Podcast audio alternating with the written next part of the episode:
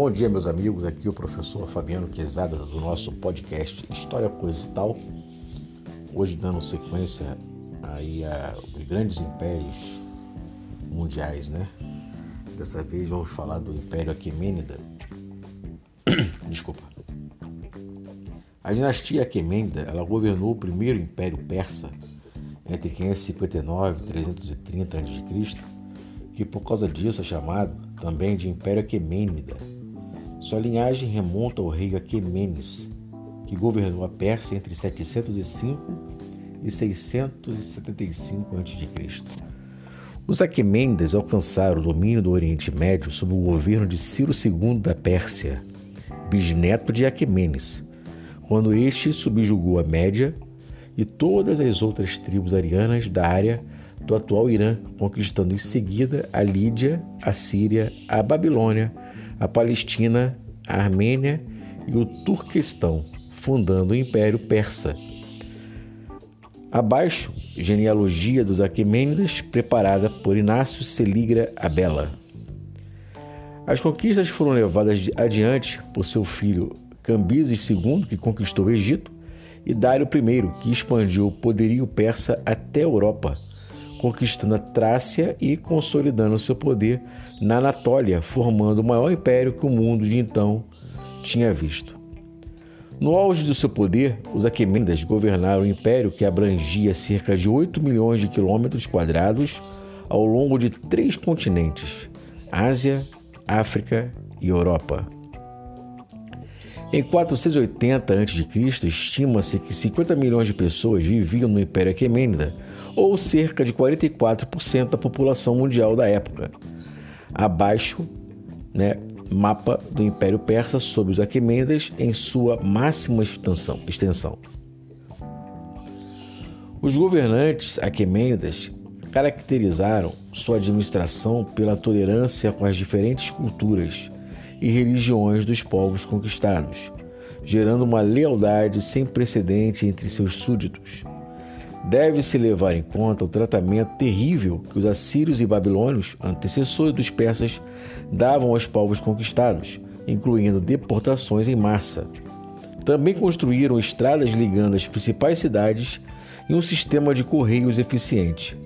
As estradas também se destinavam ao comércio do Egito e da Europa, com a Índia e a China, do qual a Pérsia muito se beneficiou. Após a tentativa frustrada de Dário de conquistar a Grécia, o Império Aquemênida começou a declinar. Décadas de golpes, revoltas e assassinatos enfraqueceram o poder da dinastia, embora o império continuasse relativamente poderoso. Em 333 a.C., os persas não suportaram as incursões e ataques do rei macedônio Alexandre o Grande. Sendo assim, em 330 a.C., o último rei aquemênida, Dário III, foi assassinado por um de seus sátrapas. Besso, e o primeiro império persa caiu em mãos dos gregos e macedônios. Legado: Na história do antigo Oriente Próximo, o Império Aquemênida tem um lugar especial. Ele deixou uma impressão duradoura sobre a herança e identidade cultural da Ásia e do Oriente Médio e influenciou o desenvolvimento e a estrutura de vários impérios posteriores. Sob o reinado dos Aquemênidas estiveram reunidos diversos países e povos entre o Indo e o Mar Egeu. Reinos anteriores desapareceram terminantemente, substituídos pela organização administrativa do Império Aquemênida, que por sua vez preservava as tradições dos povos conquistados e as refundiu em um novo conjunto através da introdução de uma nova ideologia, como mostrado em particular na arte aquemênida ou em certas tradições administrativas. No entanto, a extrema diversidade dos povos dentro do império torna difícil uma visão precisa da natureza exata da influência do poder real sobre as nações que o compunham. Sua estrutura governamental e composição étnica multifacetada pode ter dificultado a sua transformação em um Estado-nação, gerando uma falta de unidade maior e consolidada. Esta eventual fraqueza permitiu aos gregos e macedônios levarem seus ataques contra o Império Persa. Alexandre o Grande derrotou os persas, mas tomou parte do modelo Aquemênida, reivindicando ser sucessor do rei Dário III, o que atrai a oposição da nobreza macedônia, que não consegue manter unificado o Império de Alexandre após sua expedição à Índia e falecimento na Babilônia. A criação de grandes reinos helenísticos gregos que se seguiram na região é, em parte, devido à continuidade da prática aquemênida.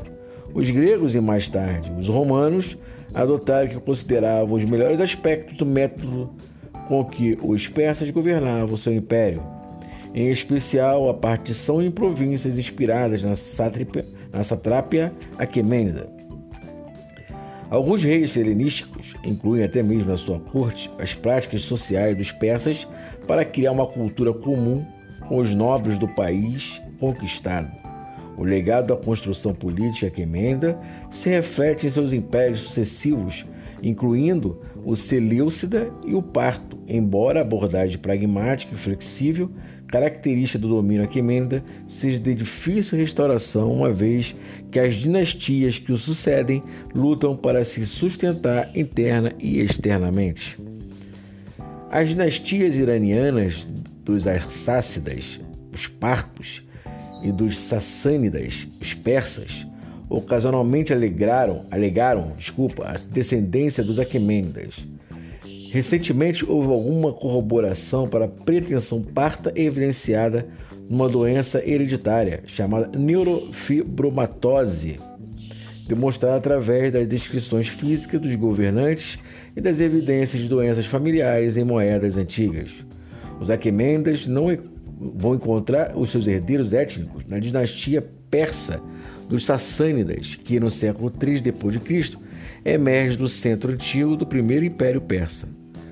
Eles vão se vincular aos tradicionais locais dos Aquemendas, os Persépolis e Nax-es-Rostan, através de inscrições e baixos relevos, colocando-se na continuidade de seus antepassados ilustres.